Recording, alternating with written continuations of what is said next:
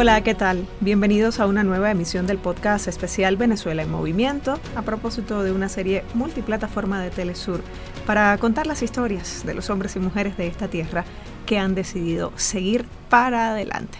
Soy Janet Pérez Moya, hoy los llevo a un lugar estigmatizado antes por la violencia y que ahora se transformó en un espacio cultural, creativo y muy dulce. Este emprendimiento empezó cuando éramos novios. Empezó, yo tenía 16 años y él tenía 20. Él es Carlos Cruz y ella, Betsaid Suárez. Son jóvenes venezolanos con un negocio muy próspero, sabroso además. Desde hace mucho tiempo estamos vendiendo chicha y bueno. La chicha. Una bebida tradicional de algunos países latinoamericanos. Por estar en tantas partes no tiene origen preciso, pero se cree que desde el siglo XVI ya ocupa estas tierras. En Venezuela se sirve bien fría, con hielo batido, en un licuado hecho principalmente a base de arroz o trigo y leche de vaca.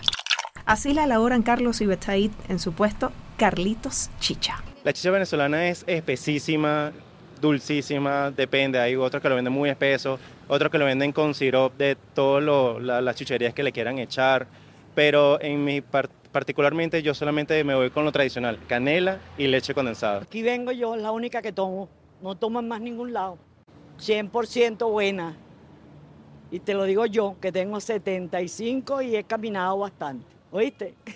Tienen un puesto ambulante, un carrito pequeño pero muy colorido que empujan cada día hasta donde sus clientes los esperan. Les hacen fila. El calor de Caracas invita. Carlos no vende caras las chichas, en parte porque el lugar al que llegan es una parroquia humilde, antes condenada a la marginalidad y ahora renacida en un constante movimiento cultural. Es San Agustín, el barrio musical de esta ciudad. Casi 50.000 habitantes con gran presencia de la cultura afro. Los locales lograron explotar las principales atracciones musicales, gastronómicas e históricas de este lugar. Recorridos turísticos barrio adentro han cambiado la percepción de visitantes venezolanos y extranjeros. 40 muralistas transformaron las paredes de entrada a San Agustín. Pinturas gigantes de colores vivos guían el paso cerro arriba.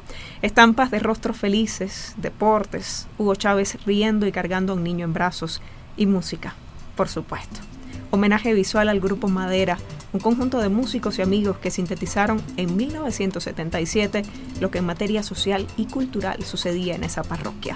Recogieron toda esa experiencia musical y con mucho éxito la difundieron. Claro que no todo fue tambores y alegría en San Agustín. Los años más difíciles de la crisis empujaron a muchos a migrar, a probar fortuna en otras tierras. Carlos y Betsaid entre ellos. Tuvimos una pausa de cinco años por habernos ido. Durante esa pausa emigraron a Perú. También allá montaron su negocio. Cuentan que vender una bebida helada en el clima frío no dio resultado. Difícil además fue tratar de encajar en un lugar con pocos conocidos. La decisión fue regresar. Pero ahora volvimos con más fuerza que nunca. Y encontraron un país diferente. Un país que ya el mercado se estaba moviendo, había ya comercio, ya no había ese problema de, de estar haciendo cola por dos productos. Y bueno, ya he, he, vuelto a emprender. Lo hacemos nosotros dos para nuestros hijos y por nuestros hijos. Y por Venezuela. Como ellos, otros miles han vuelto. Más de 35 mil beneficiados por el plan Vuelta a la Patria muchos reinventándose la vida, comenzando desde cero y aprovechando el sabor y lo dulce de esta tierra y su gente.